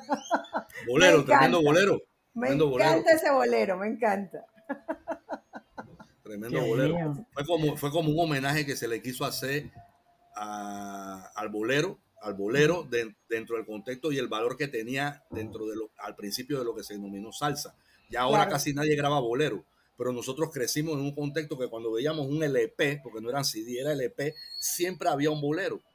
Siempre el cantante que interpretaba, no solo interpretaba el género guaracha o son montuno, sino también el género bolero. Entonces, fue como un homenaje, un homenaje al bolero y, a, esa, ese tiempo con la cual crecimos. Yo ahora tengo una pregunta que digamos eh, es, tiene que ver ya con la actualidad, ¿no? Con esto que, hoy en día pues, em, pues le pasa a muchos músicos, pues no está pasando por la, la, era digital. Y si estoy hablando con dos percusionistas, yo me puedo, porque los, los cantantes, o sea, los vocalistas de las orquestas siempre son como los que salen porque es lo que, la persona que puede cantar, todo lo demás se puede grabar. Pero el, el vocalista es el que siempre puede viajar. Y yo me acuerdo, pues en los noventas y estas cosas, eh, pues que las orquestas eran unos orquestas, una presentación de orquesta grandísimo. Y también en este último tiempo, pues por el tema de la digitalización, eh, pues ya el tema de las orquestas es cada vez más reducido. Eh, ustedes tienen una orquesta hoy en día, llevan 20 años, están celebrando este año su, su, su segundo, ¿no? No, 20. 20, 20, 20 años. 20 años. 20 años como cachamba, como cachamba. Más, de 30, más, de 30 como, como, No, pues toda la vida de músicos, pero de, como la cachamba son 20 años, ¿cómo, cómo, eh, porque en 20 años han pasado muchas cosas, sobre todo en el tema de la digitalización, y ustedes como soneros, o sea, como, como percusionistas es generalmente lo primero que se graba y se deja de pronto a un lado porque ya se graba y ya, es como que no se necesita más al, al, al, al timbalero pero ¿cómo lo hacen ustedes? Porque hay que mantener la cultura de la salsa. La cultura de la salsa no es una, una cultura grabada, es una cultura que se genera con, con, con, la vida que hay entre los instrumentos en ese momento, ¿no? ¿Cómo, ¿Cómo, les afecta a ustedes el tema de la digitalización? Bueno, no, lo que pasa es que la grabación sigue, sigue en vivo. O sea, en la salsa se graba todo en vivo. A nosotros no nos ha afectado. En la salsa o, escuchar una salsa con máquina no va a pasar. Y si la gente, sí, sí lo hacen, pero nadie no va a llegar a un nivel comercial. Es muy difícil. Por lo menos lo que tú estás escuchando ahora mismo de todo lo que está pasando, por ejemplo, con Mar Anthony, Gilberto, Víctor Manuel, todo eso son, es un equipo de, personas trabajando eh, eh, en el estudio, grabando todo en vivo. Y nosotros lo que estamos, lo que estamos grabando en vivo. Gracias a Dios, no nos ha afectado esa parte todavía del urbano. Sí se usa, se pueden usar elementos urbanos a lo mejor, dentro del contexto de un arreglo de salsa, pero lo que es la percusión, bajo y piano, el brass, todos son, son personas grabando eh, la producción, lo que tú estás escuchando. Pero las presentaciones no son igual, porque usted igual tiene que mover la orquesta completa, o en algún momento tienen que encontrar orquestas, ya sea en el lugar al que llegan o si la transportan con ustedes, y eso cada vez es más costoso hoy en día con la digitalización tiende a, que sea menos y menos y menos. ¿En su caso no ha afectado en ese sentido tampoco? No, nosotros, nosotros, nosotros, por ejemplo, eh, cuando tenemos que viajar, específicamente, no, no aquí internamente, pero nosotros tenemos una orquesta estructurada pero cuando tenemos que viajar a otros países también afecta. Eso que, eso que les pasó a los intérpretes de orquesta de, viajar simplemente con lo, más básico, también igual no ocurre con nosotros. Así que nosotros viajamos con los cantantes, lógicamente, y, con nosotros, pues con, lo que es la percusión, que somos los lead de la orquesta. Eso por un lado. Y por otro lado, eh, la percusión siempre, siempre va a estar. La percusión no, no puede faltar y específicamente la, salsa. Claro. Eh, de es que salsa sin, sin percusión no existe. La gente baila con el ritmo. Exacto. Con eso, es, con eso es que la gente baila, con el ritmo. Esto nace del tambor. Tú, puedes, tú, tú, puedes, tú puedes parar un cantante adelante y te puede cantar. Te canta a capela. Pero tú agarras una campana y tum, cantún, y la gente de una vez automáticamente provoca un movimiento que tú vas que automáticamente o una, o una tumbadora o un timbal, automático, es automático, es automático, cambia la situación. Entonces, la, salsa, es el origen de la salsa está, están los tambores. Ese, eso es algo que, no, se, va, no, se puede, no se puede negociar. Oh, no, no. Claro, aportando algo, aportando algo a lo que está diciendo Rey, para quedar claro, cuando, cuando Rey te dice que salimos seis personas de Panamá, tenemos que poner los otros seis donde vamos. ¿Ok? Los músicos que no hacen falta, lo Los músicos que no hacen falta, por lo menos ahora que vamos por Orlando, vamos a usar músicos de Orlando. Y vamos para Houston, después nos movemos para Houston y ahí usamos, ya tenemos un grupo allá de músicos que, que nos, nos, tienen nuestra, nuestra partitura, que se la mandamos con tiempo, ensayamos y tocamos. La música sale en cualquier lado, si los músicos están puestos para eso. Claro, el tema es que antes había como más encuentros de más salseros porque era más fácil mover las orquestas y encontrar orquestas, y encontrar los músicos y acomodarse. Hoy en día es muy distinto gracias a la digitalización, que es como que sea, los músicos ya no necesitan esas orquestas tan grandes. Hay otros que conservan la cultura de la salsa y, en general del, ritmo al que se, o al, estilo al que se dediquen. pero eh, la salsa como tal necesita la orquesta, porque sin orquesta no existe, porque es el conjunto, aparte que el piso está para mí, pues no, yo ignorante del tema, digo yo, pero el, para mí la base está en la percusión. Después llega toda la instrumentación de los vientos, de los metales, que eso es lo que le da como la, no sé, para mí es como que le da el, la sensualidad de las cosas. Y después llega el, el vocalista que pone y impregna, es como que, bueno, gente, venga, canten conmigo, pero, pero eso necesita todo un cuerpo. Y, siempre me, pregunto, bueno, ¿cómo hacen para que no se siente igual una cosa grabada a algo que lo está escuchando en vivo? Y, y grabarte un instrumento en una orquesta me parece rarísimo. Por eso les pregunto a ustedes que son profesionales en el tema. Yo... Incluso, incluso mira, eh, eh, tocar en vivo, la música que ya se grabó, hasta surgen cosas nuevas, mucho mejor de lo grabado. Claro, pueden jugar, eh, explorar. Mucho mejor, porque cuando estamos grabando tenemos que limitarnos a tiempos específicos. Porque, porque si te pasas de tiempo, por ejemplo, en la radioemisora no ponen el tema si se pasa de determinados minutos. Tiempo, por ejemplo. Exacto. Entonces, todo eso se contempla cuando se va a grabar. No, no, tenemos que ser bien específicos, todo, todo contado, los, coros, los, pregones, eh, el mambo, eh, eh, el arreglo en general. no hay espacio para la improvisación. no, es, el arreglo, es el arreglo que entra ritmo, armonía, melodía, ¿no? Eso convoca todo, todo, un arreglo, el, el artista convoca toda esa cuestión y los músicos que lo van a interpretar y hacerlo realidad.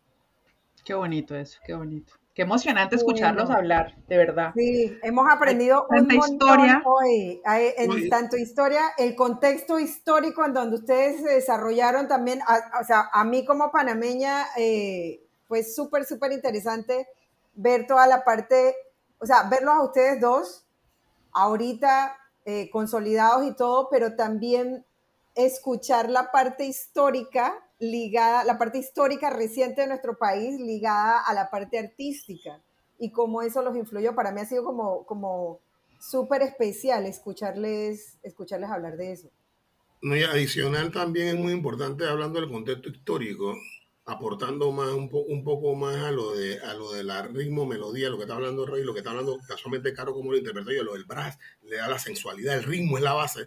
Esto viene del componente eh, de la colonización. O sea, eso viene un componente de esto de la, de la africanía. El componente africano está, está eh, eh, en todo, en cada rincón de, nuestro, de nuestras vidas, porque está.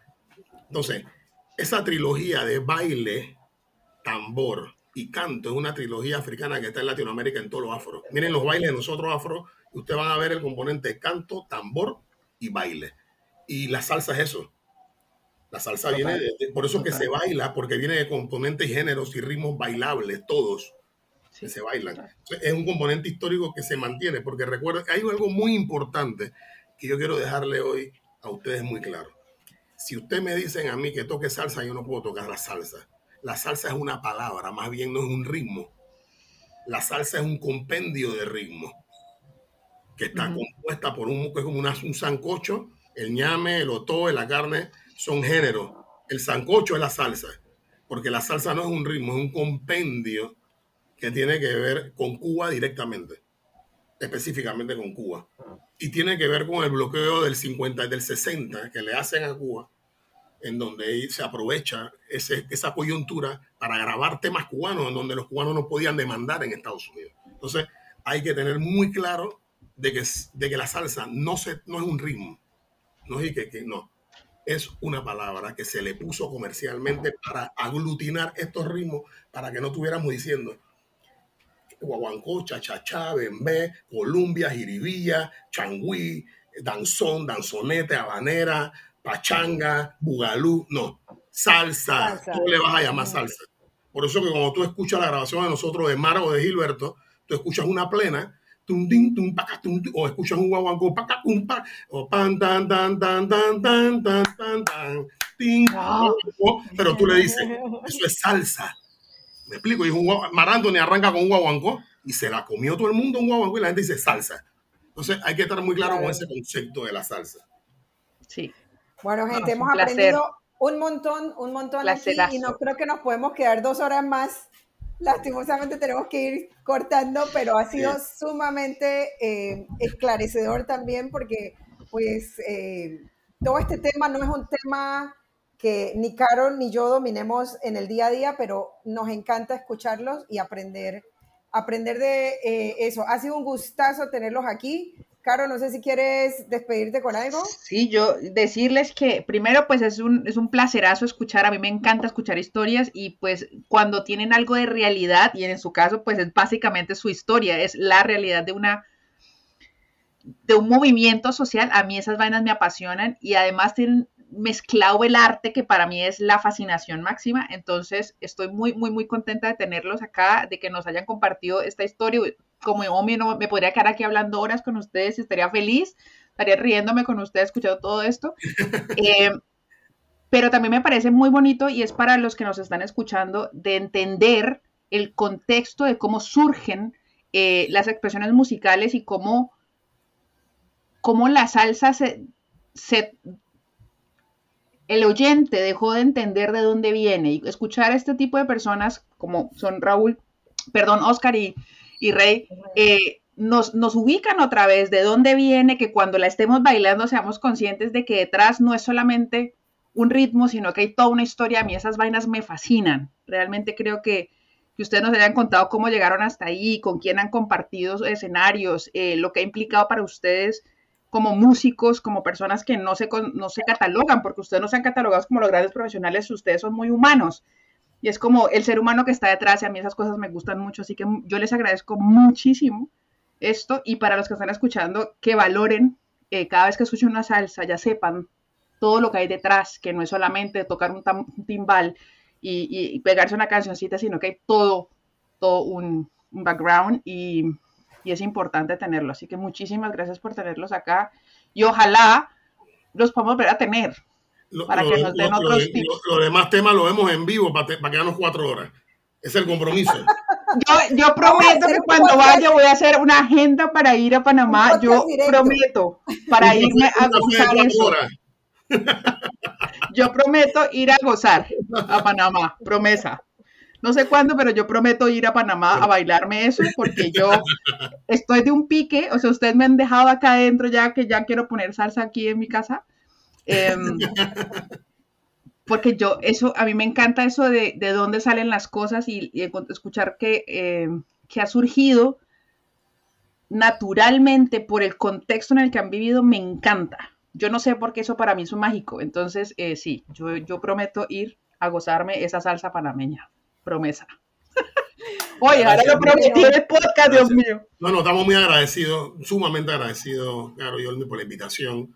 Sumamente, como dije al principio, la energía se sintió y así fluyó. Y sé que, que, estamos de verdad a sus órdenes, nos encanta. A nosotros ya, ya, vieron que nos encanta a mí, a mi hermano, expresarnos. y, y, y, eh, y no hay problema con eso, así que ustedes nada más nos convocan, porque de hecho crear evidencia de esto es muy importante. una de las cosas más importantes que estamos haciendo aquí es creando una evidencia para toda la vida a través de la tecnología. Así es. Que va a quedar plasmado, porque los cuatro cuando no estemos en este plano terrenal va a quedar eso ahí. Eso es lo que me encanta del formato podcast y por cierto hago un paréntesis rápido, somos el primer podcast que entrevista a la cachamba y en verdad eso para mí es súper, súper importante. Y eh, una de las cosas que tienen los podcasts es que son atemporales. Entonces es posible que alguien en cinco años eh, tome su, list de Spotify y diga, eh, aquí hay algo interesante que quiero escuchar y se entere. Entonces, como es totalmente atemporal y la tecnología nos permite eso, se puede seguir llevando su mensaje durante mucho, mucho tiempo. Muchas gracias por estar aquí. muchas gracias a ustedes, de verdad. Nada que decir, que pasen bonita tarde o bonita noche, dependiendo ahí en Alemania. Buenas noches, esto es atemporal. Yo ya no digo ni buenos días, ni buenas noches, ni buenas noches. Buenas en el tiempo. Buenas en el tiempo es mi manera para que sea para todo el mundo. Ahí estamos. Después de la resistencia lo hicimos. Así es, así es. Bueno, gracias a todos por estar acá. Nos volvemos a escuchar como siempre cada 15 días en este encuentro causal. Eh, vamos a dejar las redes sociales de estos dos grandes señores y maestros que tenemos aquí eh, en la descripción del programa. Y eh, nos vemos nuevamente, nos encontramos aquí, nos escuchamos con mucho gusto en otro encuentro causal. Chao, chao. You